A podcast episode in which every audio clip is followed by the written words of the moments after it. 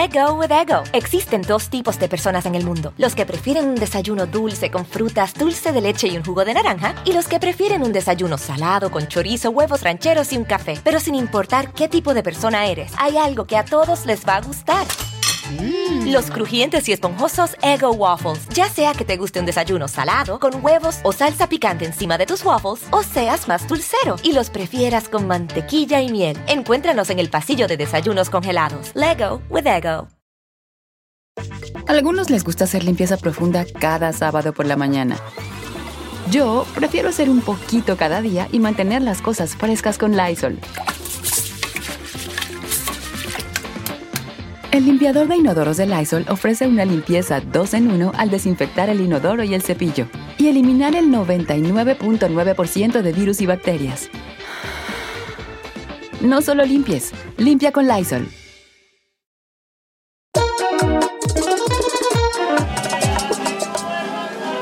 Bueno, eh, bienvenido, bienvenida. Muchas gracias por estar otra semana más aquí en Sin Rodeo. Eh, hay una expresión en España que no quiero que nadie la malinterprete porque yo pues la he escuchado de esta forma toda la vida, que cuando ves a una mujer así como muy exuberante, que llama la atención, que como que la tienes que mirar, dices, mira qué jaca. La jaca en el mundo de los caballos es como el animal más bonito, el que camina bonito, el caballo español ese que baila. Entonces yo hoy estoy aquí con una mujer que si mi padre la ve dice, no, ella es una jaca, porque entró por el edificio y ya me llamaron de portería y me dicen, oye, llegó Carolina Sandoval. Señores, disculpen que yo grite, prometo susurrarles al oído, porque la venenosa también susurra. me acaban de decir algo que no me han dicho nunca en redes. En redes siempre, Yomari, me dicen vaca, chancha, chanchoval, pero nunca me dijeron caca.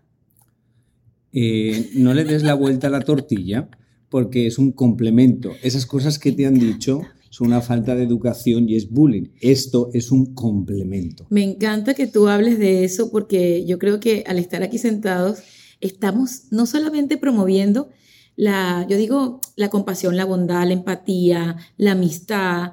Y, lo digo porque quiero empezar de esta manera. Yo no sé qué, me vas a preguntar tú ni qué va esta conversación, pero señores, a veces uno descubre gente maravillosa en momentos en donde el piso se tambalea. Y este señor que ustedes están escuchando, que me acaba de decir jaca, ha sido una persona súper empática con una servidora cuando yo volteé la tortilla y empecé a volar en solitario. Sus mensajes fueron maravillosos y pues de verdad que gracias. No, sabía que detrás de, de, ese hombre que lo vemos hablar de alfombras rojas, de quién se viste bien o quién se viste mal, en alguna oportunidad hablamos incluso de mi cabello. era tan lindo y no lo digo porque tú tapes tu personalidad, sino porque a veces tenemos una imagen de tele, una imagen de redes, pero también tenemos la, la de verdad. Y yo me queda claro que tú eres de verdad, pero uno tiene también como lo que ve la gente, que la gente quiere mirar. Cada quien mira lo que quiere ver. Bueno, primero te agradezco ese complemento, pero yo siempre he dicho que somos muchas cosas al mismo tiempo y a veces mostramos una y mostramos otra, pero que no somos solo una, no nos podemos definir por una cosa. Obvio, si tú me has visto pues, criticar en una alfombra, pues sí, pues te quedas con un concepto. Si me has visto en el Yomari Love el, el, miércoles en Primer Impacto, te quedas con otro concepto. ¿Cuál soy yo? Yo soy todos. Hay días que estoy desagradable, otros días estoy más cariñoso, otros días estoy sentimental, pero yo creo que es la vida. Creo que mi esencia, que pues realmente nada más la conoce la gente que es muy cercana a mí, es esta. Yo soy más tranquilo, eh, y soy una persona que me encanta ayudar, o sea, me encanta, si yo, yo, pues yo recuerdo perfectamente por qué te escribí, porque dije, bueno, es un momento delicado, la vida te está dando la vuelta y uno a veces no lo ve desde dentro y yo lo veía desde afuera, claro, y por eso te escribí, me acuerdo perfectamente, dije, nada, tú no te preocupes, no reacciones a nada, continúa, porque a veces eh, el reto es continuar, ese es el reto, el reto no es frenar, Yomari se refiere a cuando pasé totalmente de la televisión a lo digital. Todo el mundo que ha visto arroba veneno sandoval sabe que un live de 27 minutos me costaron 7 años. No es algo que vine a conversar contigo, pero a propósito de, comentar tu empatía, eso sucede cuando tú me escribes, cuando ya yo dejo la televisión y no está dejada para siempre, porque nunca me he ido cuando la gente te sigue preguntando, ¿y cuándo regresas a la tele? Es porque te quieren ver allí y porque tanto han hablado de ti durante, tengo muchos, muchos meses, muchas semanas siendo noticia en diferentes lugares y no lo digo desde el ego, porque mis eh, programas digitales, el almuerzo con Caro, el trasnocho con Caro, vístete con Caro, todas esas cosas que yo hago, tienen una repercusión, son referencia y yo digo que uno se lo ha ganado y cuando una persona como tú, que nunca me había tomado un té contigo, que nunca hemos compartido tras cámaras, sino en un solo evento, me acuerdo de, de algo que había sucedido por Puerto Rico, en el Marlin Stadium, nos vimos, algo muy jocoso, pero más allá de esperarme un mensaje de alguien, nunca me sentí mal, nunca estuve mal con esa transición, pero me encantó tu empatía de pensar y ponerte en mis zapatos de que algo podría estar pasándome. Luego de dejar, de la manera que se dejó, ese camino mío de trabajo y empezar otro. Me gustó mucho tu, tu manera de, de tocarlo, de tratarlo, tu sinceridad, tu atrevimiento de haberme hablado de algo que yo no estaba hablando con nadie. Me, encantó. Bueno. Eh, yo pienso que eh, pues esa es la conexión que uno tiene con la gente, el saber entender el momento emocional por el que están pasando, que a veces lo puedes hacer con alguien que te escribe un mensaje, tú alguien te escribe un mensaje que te pasa a ti porque yo te he visto que en las redes contestas y dicen algo que emocionalmente conecta contigo y tú sabes por lo que están pasando porque en algún momento en tu vida lo has pasado. Eh, voy a continuar con algo que me parece que es como yo he visto la vida de alguna forma. Tú dices, bueno, que terminaron 27 años de tu carrera. Yo pienso... Siete, siete años por 27 minutos. Siete años por 27 minutos. Yo pienso que pase lo que pase en la vida, nunca dejas nada atrás, todo se va contigo. Lo que pasa es que cambia la plataforma, cambia el camino, se gira, pero nunca, o sea, yo que de España, de vivir en España con 21 años y más o menos estar en la cumbre de mi carrera porque trabajaba con todas las artistas del mundo, me fui a Los Ángeles a no tener nada, a trabajar de asistente en un salón, pero no dejé nada atrás, se vino todo conmigo. Yo opino lo mismo que tú, de hecho que dejé siete años atrás para empezar mi camino que ya venía siendo en solitario, porque mucha gente me preguntaba, ¿y cuándo vas a tener tu propio programa? ¿Y cuándo vas a si no, si no hubiera pasado eso, ¿tú crees que hoy estuvieras donde estás? Estoy de acuerdo contigo y eso es lo que a veces me, yo me decía, ya no me recrimino cosas en general en mi vida porque yo no vivo con la culpa, yo vivo con los resultados de mis acciones, pero sí fue necesario que pasara eso porque tal vez yo no hubiese dado el paso. Yo sabía que ya mi camino en esa parte de mi vida profesional había terminado, lo sentía ya yo estaba carente de, más movimiento, estaba en una zona de confort peligrosa, de esas que ya tú sabes que haces lo que haces bien, ya tú sabes que vas a decir lo que tú sabes que has estudiado durante mucho tiempo, que es el mundo del entretenimiento, mundo en el cual me, me metieron, lo hice muy bien, me gustó, pero que sentían que era lo único que podía hacer. Era como sentirme encasillada, era como sentirme en el coro de, una iglesia que no está mal cuando tú puedes ser el pastor, porque alguien te estaba tapando, porque a alguien no le convenía que tú brillaras en solitario. Pero ves, por ejemplo, yo en mi forma de pensar, yo me culpo de todo lo que pase. Yo no. Yo sí. O sea, en el sentido de que de alguna forma yo tengo el control de todo. O sea, si... Control lo tiene Dios. Sí, yo, ok, Dios tiene el control, pero yo soy el que más o menos tiene que escuchar el instinto, que pienso que es la voz de Dios a través de mí. Entonces, si pienso que alguien me está limitando, de alguna forma yo soy el responsable. Yo siempre pienso que yo tengo el control. O sea, que yo no tengo el control, que yo soy el que maneja mi vida. Entonces, si alguna vez digo, ay, no, es que esa gente me hacía no sé qué, de alguna forma yo pienso, ¿qué hice yo para estar ahí? Te lo voy a responder porque es una gran eh, forma de iniciar otro tema. Lo que hice mal fue depositar toda mi vida en un solo empleo, al principio de mi carrera en ese lugar, porque yo creo que cada lugar es como el inicio otra vez de tu carrera. Yo tengo más de 25 años de carrera porque empecé muy jovencita, tengo 47 y pues me acuerdo, una vez hasta celebré los 20 años de carrera en un programa de Jaime Bailey. Recuerdo claramente eso. Cuento largo corto, eh, a lo que iba era que cuando tú depositas toda tu vida en un solo lugar, tú misma te estás castrando. Tal vez la responsabilidad que yo tenía, que fue también lo que hizo que abriera yo los ojos, cuando tus acciones, eh, el pelo, la ropa, si hay alguien no le gusta, si hay alguien que no quiere que te vistas así y tú te vistes diferente y tu trabajo, tu dinero, tu comida, tu renta, tu luz, tu agua, eh, la gasolina de tu auto, depende de lo que alguien más quiera que tú hagas, es allí donde yo tenía el control. ¿Y qué empezó a pasar cuando yo supe que yo no tenía eh, como los ovarios de agarrar y decir, mira Carolina Sandoval, el día que a ti te den una patada por esas nalgas y te saquen de ahí, ellos han tenido tu vida en su mano. Cuando yo un día desperté y dije, ah, es que Cristina Saralegui dijo un día que los huevos se ponen en diferentes canastas. Empecé a volar. Mi papá murió un 23 de febrero 2015 y ese día nació la mariposa, que soy yo. Porque de alguna manera, con mi dolor, con mi tristeza y la nostalgia de no tenerlo, es como que si él me hubiese inyectado una nueva vida. Let go with ego. Existen dos tipos de personas en el mundo: los que prefieren un desayuno dulce con frutas, dulce de leche y un jugo de naranja, y los que prefieren un desayuno salado con chorizo, huevos rancheros y un café. Pero sin importar qué tipo de persona eres, hay algo que a todos les va a gustar. Los crujientes y esponjosos Ego Waffles. Ya sea que te guste un desayuno salado, con huevos o salsa picante encima de tus waffles, o seas más dulcero y los prefieras con mantequilla y miel. Encuéntranos en el pasillo de desayunos congelados. Lego with Ego. A algunos les gusta hacer limpieza profunda cada sábado por la mañana. Yo prefiero hacer un poquito cada día y mantener las cosas frescas con Lysol. Las toallitas desinfectantes de Lysol hacen súper conveniente limpiar superficies como controles remotos, tabletas, celulares y más, eliminando el 99.9% de virus y bacterias. No solo limpies, limpia con Lysol.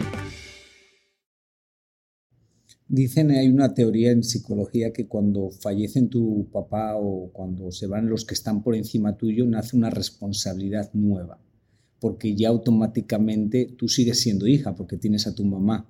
Pero es como cuando fallecieron todos mis abuelos, yo ya no era nieto de nadie. Entonces automáticamente en tu cabeza cambia un chip y ya te pasas a otra etapa más adulta. Entonces cuando me imagino que tu papá era un poco patriarca o, o, muy importante para ti, cuando tu papá parte, nace algo en ti que no existía hasta entonces porque ya no eres la niña de papá. Entonces de ahí nacen muchas cosas. Estabas diciendo algo y de alguna forma mm, yo pienso diferente. Eh, eh, sí que pienso que obviamente lo mejor es poner eh, huevos en todos los sitios porque es lo mejor, porque obviamente, pero también soy de los que piensan que cuando te concentras en una cosa es cuando puedes hacer tu esencia. Lo que pasa es que cuando llevas tantos años de carrera como tú, poco a poco la experiencia te da para hacer cosas diferentes, pero como repito antes, no, no dejas nada atrás, es parte del camino y es parte del proceso, pero es necesario, porque hay gente que trabaja años en una cosa solo y creo que ese es el secreto porque luego pudieron dar su paso. Si no hubieran tenido esa experiencia, aunque fuera una experiencia que de alguna forma tiene dos paredes, a la izquierda y a la derecha, eso te da mucha base. Yo te digo, yo trabajé ocho años en un salón y la experiencia que agarré en un salón, encerrado en un salón, eso no me lo quita nadie para hoy yo poder hablar a cualquier mujer de su pelo, de lo que le falta.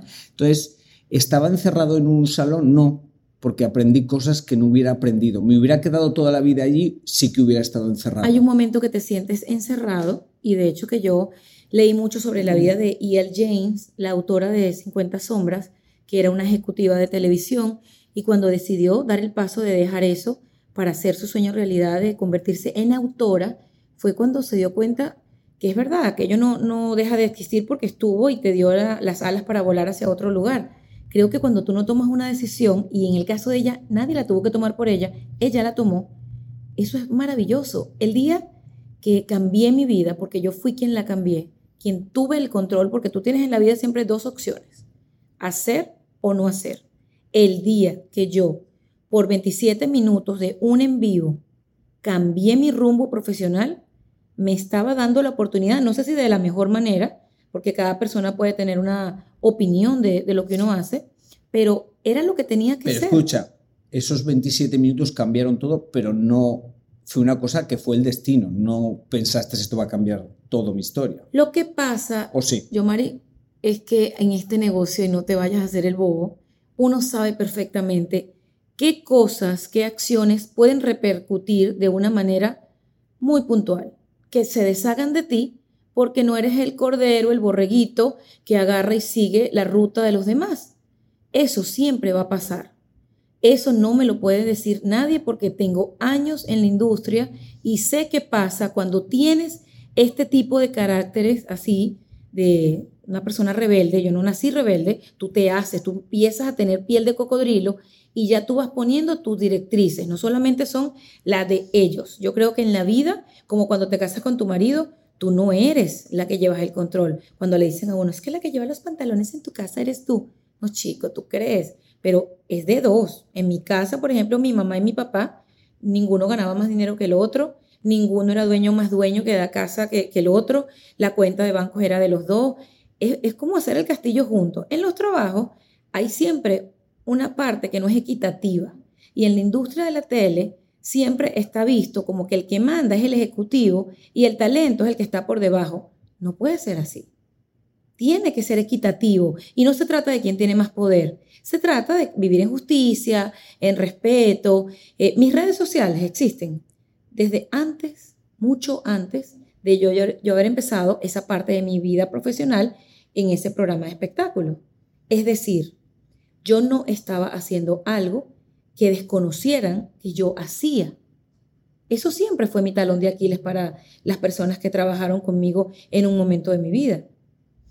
Pero yo veo la industria del entretenimiento como cualquier otra industria, literal. La que hemos vivido es nuestra industria de la televisión. Sí, pero eh, para mí, en mi hermana va a trabajar en un laboratorio, no se lleva bien con toda la gente son sus compañeros, muchas veces con sus jefes tiene problemas. Entonces yo la industria del mundo de, la televisión creo que la diferencia es que nosotros salimos en pantalla muchas veces pues sonriendo porque ese es nuestro trabajo. Nuestro trabajo es muchas veces poner una sonrisa a la gente porque estamos entreteniendo. Entonces yo siempre lo he dicho, el mundo del entretenimiento no es un mundo lindo y querido en el que todo el mundo se ama, pero yo siempre lo he dicho, pero porque el mundo del trabajo es así. Pero yo lo hice así, yo lo hice lindo, yo, yo me juré nunca más trabajar de una manera que a mí no me hiciera feliz. Sí, yo sé, pero yo sé también que tú regresarías a la televisión si, llega un, si llega algo que te motiva, que te estoy apetece. Negada, no estoy negada y quiero que la gente sepa que yo no me llevaba mal con las personas que tenían la, el poder de dirigir lo que hacíamos. Yo todo lo contrario, imagínate ser como la alegría de un lugar, la luz de un lugar, porque a mí nadie me tiene que decir que, que soy. Todos sabemos ¿Qué generamos en un lugar en donde estamos? Más bien, eh, tú a veces preguntas y dices, wow, como análisis de vida, yo era esto, yo, yo nunca falté al trabajo. Yo casi que doy a luz en mi segundo embarazo en la silla del programa donde yo trabajaba. Para yo faltar, eso la gente sabía que era por una razón muy grave. Cuando mi papá murió, cuando me dieron el, esto de posparto, muy raro que yo haya faltado. Entonces, una persona tan entregada, tan apasionada, que no creo que cambie porque no me permito hacer nada que no esté dentro de eso que mis padres formaron en mí, la ética, la, la disciplina, la perseverancia. Entonces, tú dices, bueno, ¿sabes algo? Está bien, porque nadie también te tiene que aguantar algo que no le agrade dentro de, de un grupo. Y yo no me tengo que aguantar nada que no me agrade dentro de lo que yo considero empatía, bondad, estilo de vida. ¿Qué crees que fue lo más difícil después de que pasó todo? ¿Qué crees que fue el reto más grande que tú dijiste, esto no me lo esperaba? El reto más grande es poder entender que todo lo que me habían dicho durante todos mis años de vida, mi mamá y mi papá sobre la amistad y el compinche, yo no sé si en España se conoce la palabra compinche. Sí, como cuando es cómplice.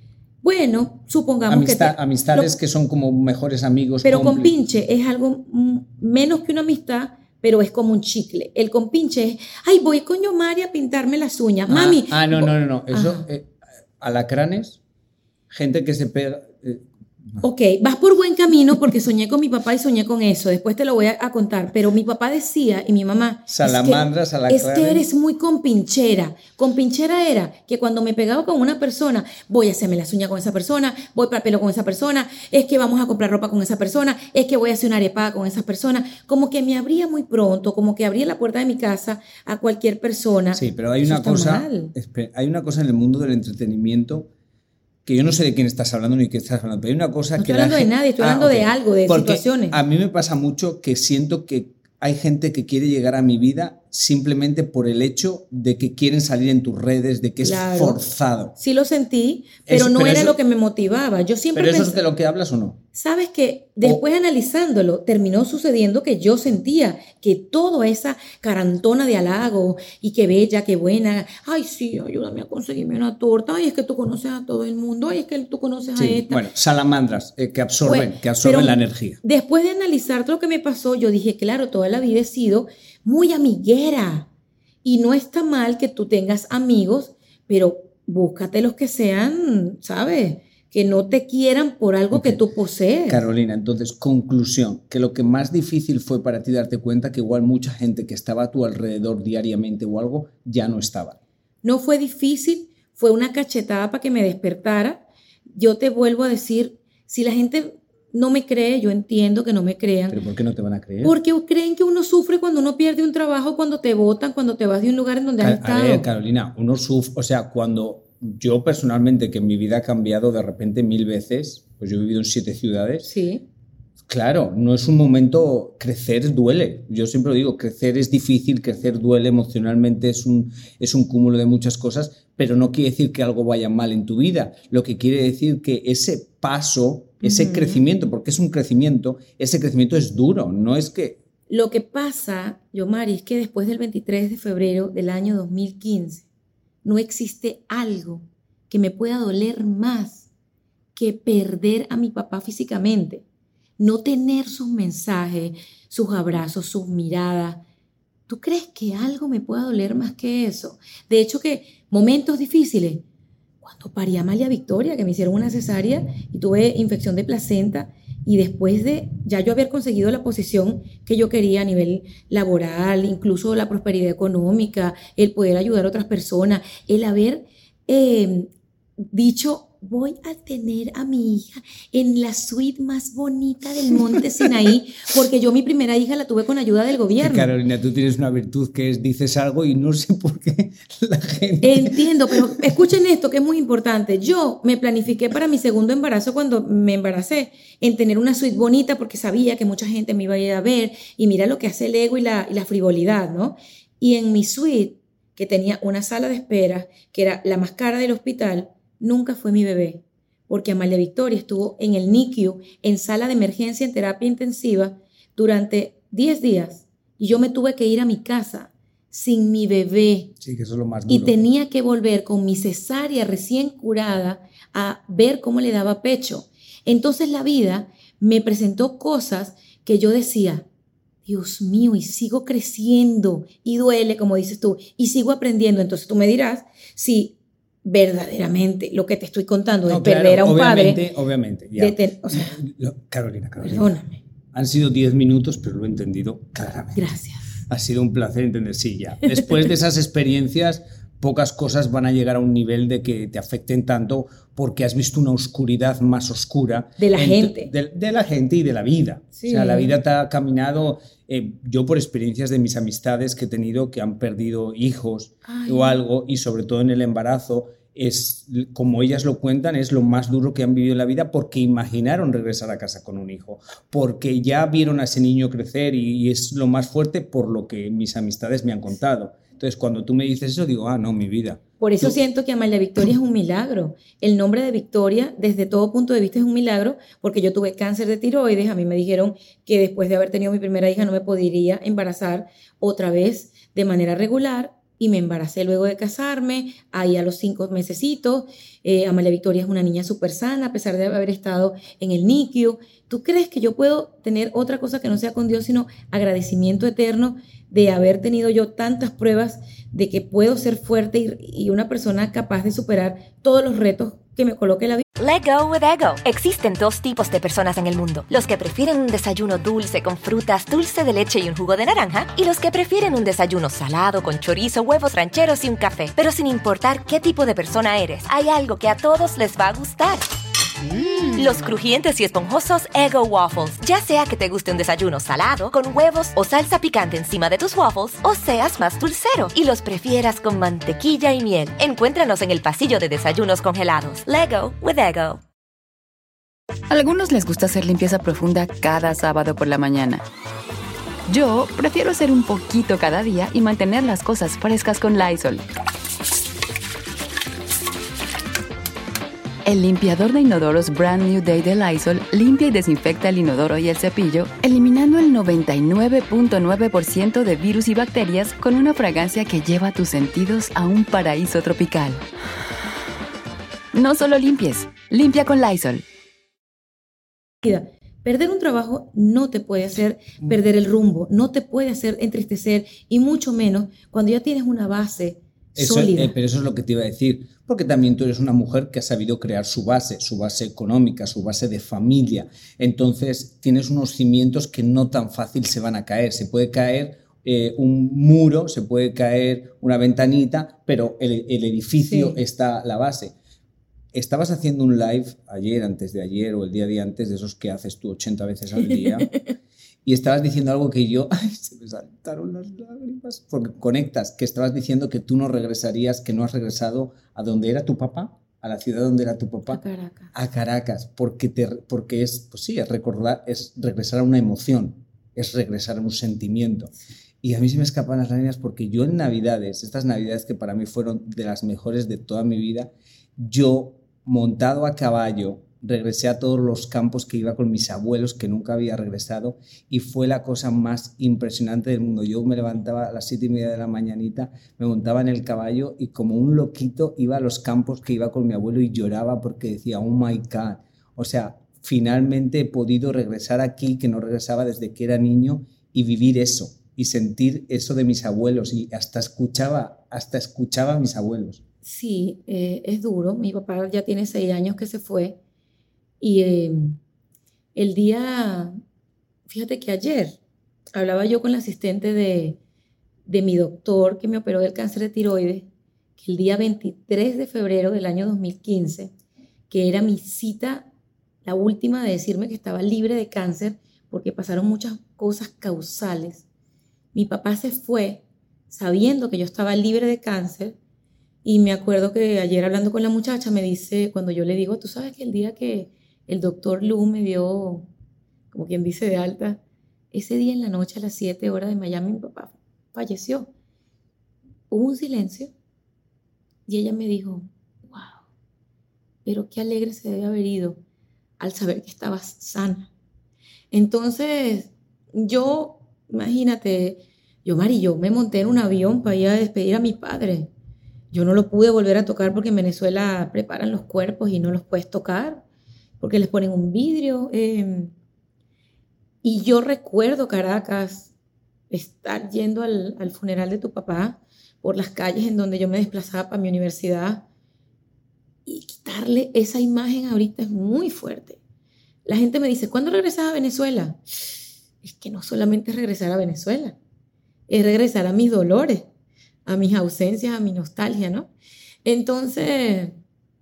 Em, pero vas a poder, verás. Va a tomar un tiempo, pero bueno, a veces, ¿sabes lo que ahora mismo diría alguien, amigo mío? Las lágrimas cuentan las historias que uno no puede hablar. Sí. Por eso te digo, yo, Mari, hoy día lloro, eh, wow, por, por él, por mi papá.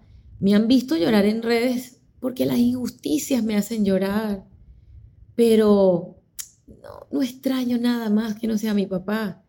De verdad, a veces me, veo en, cosas que hice y eso me viene a preguntarte a ti algo. Yo, yo, esta es la que soy. Poder sentarme con un colega de otro medio de comunicación en donde yo también estuve y que no sea un problema, porque si tú y yo nos hubiésemos sentado en este mismo lugar en marzo del año pasado, a mí me hubiesen armado un lío porque yo estaba con alguien de Univisión siendo de Telemundo, y a mí esas cosas no me gustan. Yo siempre he sido muy rebelde con la industria porque yo no puedo creer que porque alguien trabaja en otro canal yo no puedo llevarlo a mi casa y no puedo decir lo bien que lo hace en el otro lugar. Eso no es darle promoción a otro canal. Entonces, me veo hablando de todas las personas que hablé antes, y lo hice y lo hice muy bien en el sentido de lo que esperaban en mi trabajo de mí, pero no es lo que más me gusta. Ahora me tratan diferente. Ahora cualquier persona se puede sentar conmigo sin saber, o, mejor dicho, con la conciencia que yo no le voy a preguntar algo incómodo, porque yo no quiero traer a mi casa a gente para hacerla sentir mal. Y eso me lleva a ti a, ti a preguntarte, ¿tú te sientes bien después de que tal vez algo que tú dices puede cambiar para mal la vida de alguien? ¿Has dicho algo de lo que te arrepientas? Em, he aprendido a cambiar el lenguaje en el que hablo porque siento que hay que evolucionar. Yo creo que como yo realmente no soy periodista, en las entrevistas nunca he hecho una pregunta que sea la pregunta que no quieren responder. Y si he tenido que hacer la pregunta, yo primero se les he dicho pero yo sé que a veces mis comentarios de moda, que yo nunca he atacado a nadie por nada de su físico ni nada, pero yo a veces he podido decir, ese vestido es horrible. Entonces, eso lo he ido cambiando porque un día un diseñador amigo mío me dijo, tú sabes que ese vestido eh, que tú has dicho horrible lo he diseñado yo. Ay, Dios mío. Entonces, claro, dije, ah, ya lo entendí. Entonces, puedo decir porque pues De pronto no te gusta. Claro, claro. Que o sea, que ese es un poquito el secreto de que mucha gente en la red dice, ah, pero esa es mi opinión. Entonces, tú puedes dar tu opinión mientras no ofenda a nadie. Tú puedes decir, tú le puedes decir a una persona, ¿sabes qué? A mí esa persona pues me parece bella, pero su belleza no me parece atractiva. No le has negado su belleza y no le has negado nada si no has dado una opinión. Pero ¿por qué le vas a decir fea a una señora o una persona? feo no hay nadie. Entonces, lo mismo, ¿por qué voy a decir si un vestido es horrible? Pues nada. Entonces, con los años he cambiado sí. y pues puedo decir, ¿sabes qué? Ese vestido no me gusta para la ocasión, no se veía bien, igual esa tela se podía haber cambiado, porque eso es una crítica. Yo me acuerdo también una vez que Jackie se ofendió mucho conmigo, siendo una de mis mejores amigas. ¿Jackie Bracamontes o Jackie? Jackie Bracamontes. Porque ella no se podía creer que yo le había aconsejado para unos vestidos y luego yo había criticado los vestidos pero yo le quería explicar a ella que, pues, cuando yo salgo a criticar, yo puedo criticar a mi madre porque esas... Así es. Porque eso es, eh, lo tengo que hacer. El afecto no quita el conocimiento. Entonces le dije, lo sentía que igual como lo había hecho, porque tampoco fue ofensivo, pero ella se ofendió porque soy es mi amigo, criticándome y diciéndome que no, como que el vestido, que no la veo. Entonces, bueno, Sigo hablando de mis amistades porque es mi trabajo. Si van a una alfombra, pues son celebridades y yo pienso que si no hablaría de ellas, es un respeto al público. Pero intento ser honesto como soy, pero sin hacer daño a nadie, porque no es necesidad. Entonces, nunca me ha pasado algo muy fuerte. Bueno, una vez con Gloria Trevi, qué papel. Ay, Dios mío. Qué papel. Ah, Le puse, me puse a cantar una canción de, de otra, de Thalía. Ay, no. No me digas que cantaste de Marimar o alguna de esas. Y le di, que estabas entrevistándole y le cantaste otra Entrevistar. o sea, de los nervios. Porque yo realmente. Eso pasa. No, claro. Porque realmente a Gloria Trevi hay muchos artistas con mucho respeto que yo no conozco, porque en España no son conocidos, por mucho que sean famosísimos. ¿Te acuerdas de un grupo español llamado Ella Baila Sola? Claro. Yo he dicho en un inicio de una entrevista con ella, bueno, mi gente, ¿cómo están? Y aquí estamos con el grupo Ella Habla Sola. yo me, o sea, yo me quería morir. Esa era obviamente otra Carolina de otro momento, pero hoy día me llega a pasar eso y me pasó muchas veces en televisión, que por decirte en lugar de decir eh, Fernando Colunga, decía Fernando whatever, lo que sea. O sea, yo digo que todo lo que pasa en televisión, y eso siempre se lo voy a recomendar a la gente que está empezando, sirve y funciona. Si te equivocas, asúmelo con naturalidad, que el que tiene boca se equivoca. Bueno, espera, la aquella vez que me pasó con TV, ella fue la mejor, porque ella me podría, me podía haber destruido en ese momento. ¿Estabas en vivo grabando? Grabando, pero da igual, es una vergüenza. Ay, yo, pero lo dejaron, lo dejaron. Sí, lo dejaron.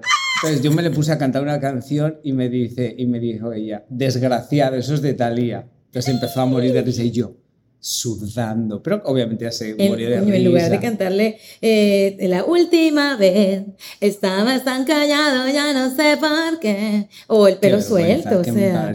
Porque yo realmente, lo que te estaba diciendo... Te pones rojito, ¿verdad? Sí, claro.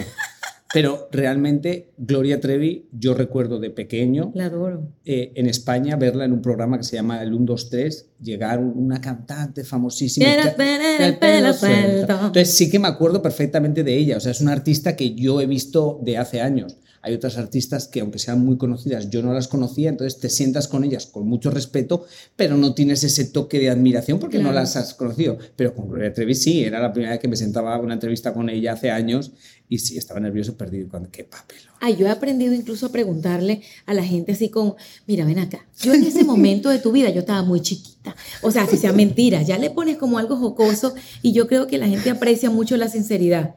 No, no puedo con la gente que tiene el ego que, ay, ¿cómo no vas a saber quién soy yo? O sea, eso es terrible. ¿A ti te han confundido con alguien? Por muchos años, bueno, nunca dicen mi nombre. ¿Nunca dicen yo, Mari? No, Josmaris, Giovanni. o sea, jamás dicen mi nombre. Bueno, el apellido yo decía Goizo, Goico, porque es que parece que fueras como primo Charitín. Sí, puedo ser primo Charity. No, yo no lo dudo. Tienen ciertas características parecidas. No, pero mi nombre como que... Bueno, yo sabía que mi nombre era muy difícil. ¿Quién te porque puso yo, Mari? ya es, es un nombre árabe. Eh, ah, que tú eres medio árabe español. No, claro. Ah, mira. Pues hola. Tabule, ¿no? Sí, pero mi amor, Tu hola. cara, ¿no? ¿Me vistes y qué pensaste? Pero ¿De yo, dónde era? puede ser que haya sido de México o de... No, soy mi no chico, es mi que yo padre y conozco mi mucha abuela gente. son árabes. Sí. Ah, mira. De verdad no conozco nada de la vida de este hombre. Primera vez que lo estoy viendo segunda en persona.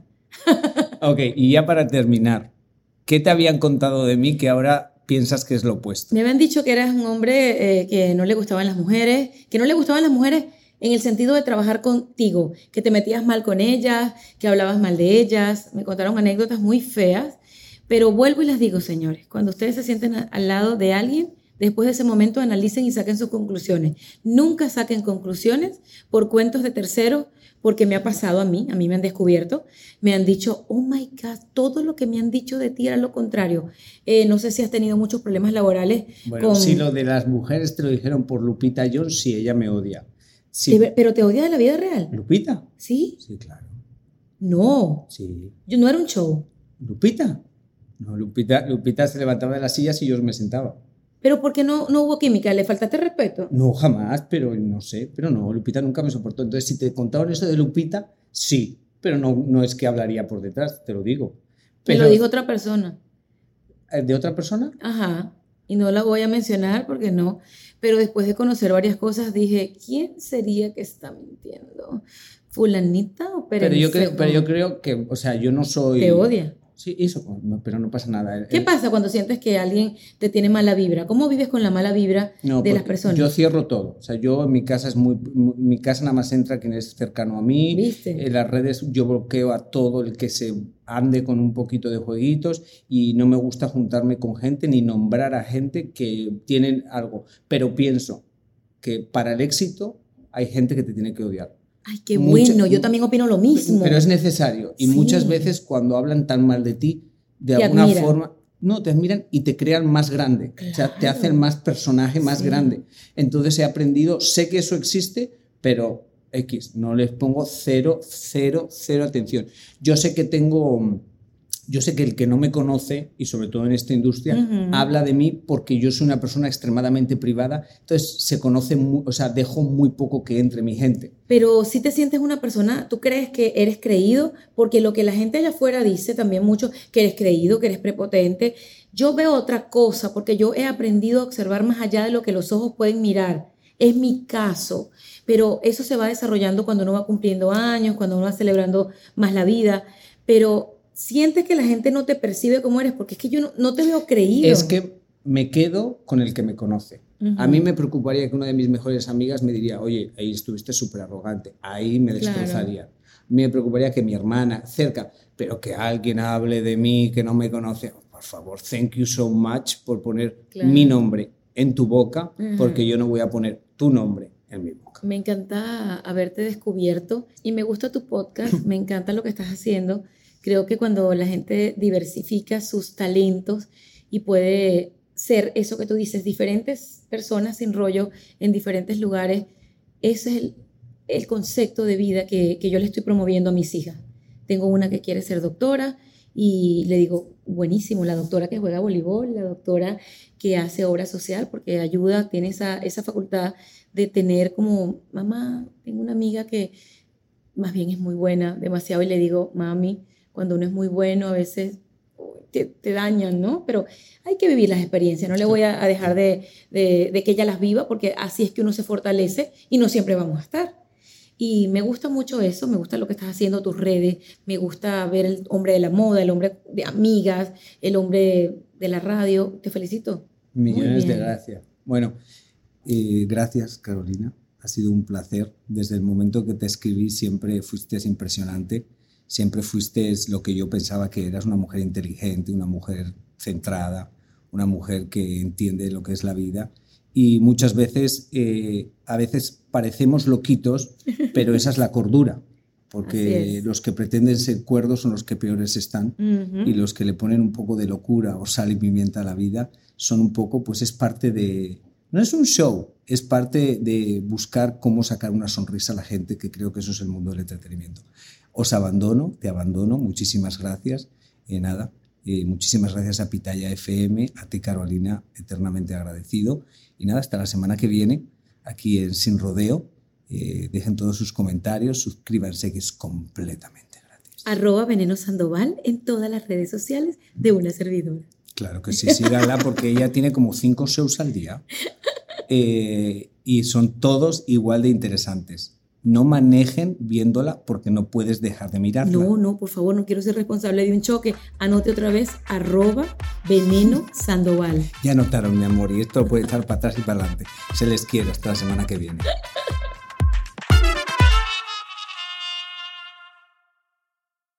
Let go with ego. Existen dos tipos de personas en el mundo: los que prefieren un desayuno dulce con frutas, dulce de leche y un jugo de naranja, y los que prefieren un desayuno salado con chorizo, huevos rancheros y un café. Pero sin importar qué tipo de persona eres, hay algo que a todos les va a gustar. Mm. Los crujientes y esponjosos Ego Waffles. Ya sea que te guste un desayuno salado, con huevos o salsa picante encima de tus waffles, o seas más dulcero y los prefieras con mantequilla y miel. Encuéntranos en el pasillo de desayunos congelados. Lego with Ego. algunos les gusta hacer limpieza profunda cada sábado por la mañana. Yo prefiero hacer un poquito cada día y mantener las cosas frescas con Lysol. El limpiador desinfectante Brand New Day de Lysol limpia y elimina el 99.9% de virus y bacterias. Y puedes usarlo en superficies duras y no porosas de tu hogar con una fragancia que lleva a tus sentidos a un paraíso tropical. No solo limpies, limpia con Lysol.